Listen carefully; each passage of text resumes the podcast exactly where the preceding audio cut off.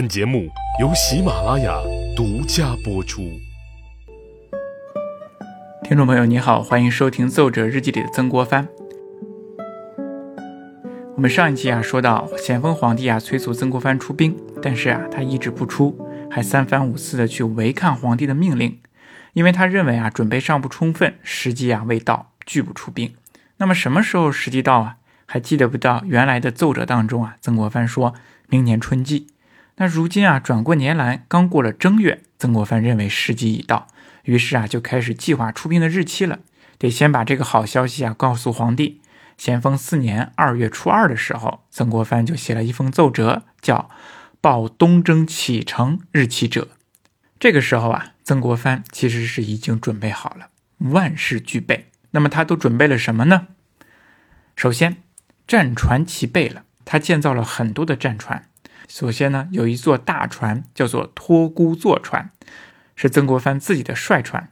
另外呢，有十条快斜船，五十条长龙船，还有一百五十条扇板船。这些呢，都是仿照广东战前的式样所建造的。还有一百二十艘吊钩船，以及一百多艘辎重船。除此之外呢，炮位也都齐全了，一共啊有五十多位炮，非常的多。兵勇充足啊，所募兵勇，陆军五千多人，水军也五千多人。陆军呢，操练时间已经有了，可以用；水军呢，虽然说操练还比较仓促，但是也没办法，都可以用了。按照这个营制啊，都分好，整装待行。此外，粮草也非常的丰富，所备之粮台呀，有一万两千担米。一万八千担煤，四万斤盐，三万斤油，军中应需之器物，应用之工匠，一概携带随行，准备非常充分的。然后再加上陆路的长夫、随丁，水路的雇船、水手，还有粮台、丁役，全军统计下来，一共有一万七千人。曾国藩说：“事之成败不暇思，想之有无亦不暇熟记。但其稍振人心而作士气，即臣区区效命之微成也。”哎，表明了决心啊！成不成功我不管，但是呢，我已经有了这种，嗯，必战的决心了。于是啊，曾国藩决定要启程了。万事俱备，曾国藩觉得还少一阵东风。那应该吹什么样的东风比较好呢？曾国藩觉得要讨伐逆贼，就要名正言顺，先在道义上讨伐他们。于是曾国藩写了一篇檄文，叫做《讨粤匪檄》。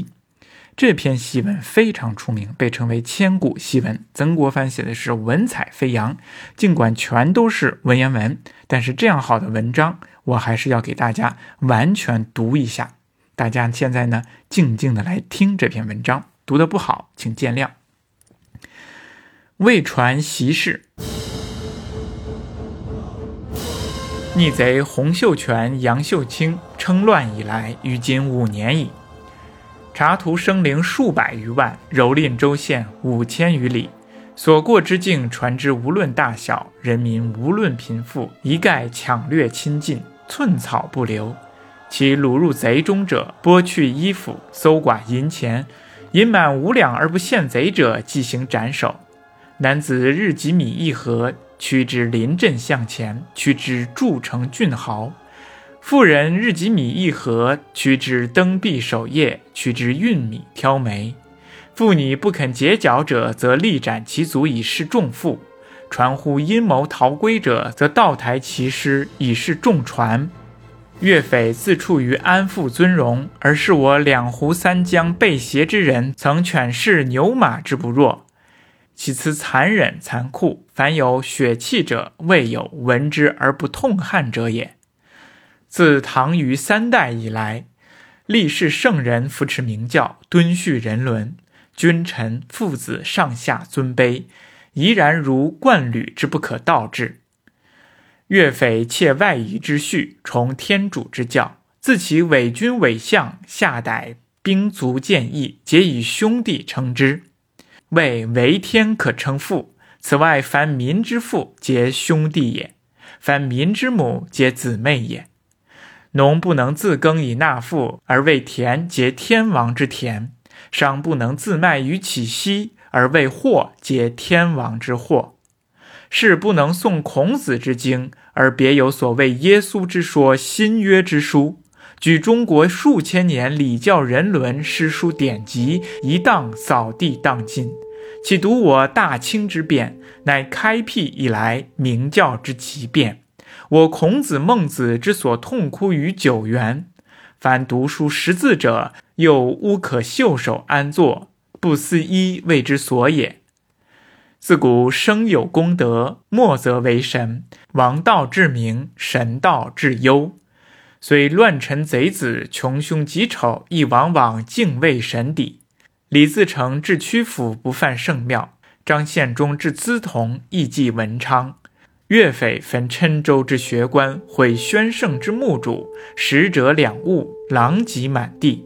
斯是所过郡县，先毁庙宇，及忠臣义士如关帝、越王之陵寝，一节污其宫室，残其身首，以致佛寺、道院、城隍、社坛，无招不焚，无相不灭。似有鬼神所供奉，欲一学此汉于冥冥之中者也。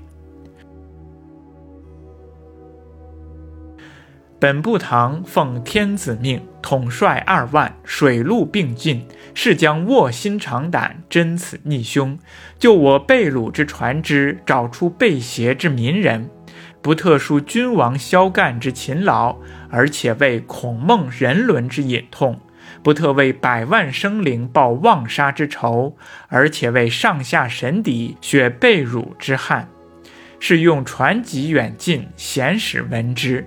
倘有血性男子号召狱里助我征剿者，本部堂引为心腹，酌己口粮；倘有报道君子痛天主教之横行中原，赫然愤怒以为无道者，本部堂礼之幕府，待以宾师。倘有仗义仁人捐银助饷者，千金以内给予实收布诏，千金以上专折奏请优叙。倘有九县贼中自找来归，杀其头目以成来降者，本部堂收之帐下，奏授官爵。倘有被挟经年，发长数寸，临阵器械，徒手归城者，一概免死，资遣回籍。在昔汉唐元明之末，群盗如毛，皆有主昏政乱，莫能消平。今天子忧勤犀利，尽天谢民，田不加赋，户不抽丁，以烈胜身后之人讨暴虐无赖之贼，无论迟速，终归灭亡，不待智者而明矣。若尔被写之人甘心从逆，抗拒天诛，大兵一压，与时俱焚，亦不能更为分别也。本部堂德薄能显，独仗忠信二字为行军之本。上有日月，下有鬼神，名有浩浩长江之水，悠有前此殉难各忠臣烈士之魂。实践无心，闲听五言，机道如律令，无乎？这就是曾国藩的《讨己檄文》。这篇文章写的是文采飞扬，气吞山河，有人把它列为古今第一檄文。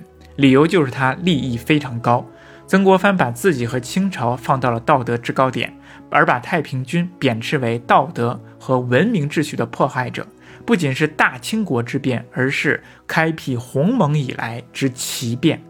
太平天国带来了战乱，不仅查屠生灵、蹂躏州县，而且灭人伦、毁文明，是对中华文明最大的践踏。而对这样的军队，曾国藩自然把自己定义为道德的维护者、文明的捍卫者，号召全国人民来对抗他们。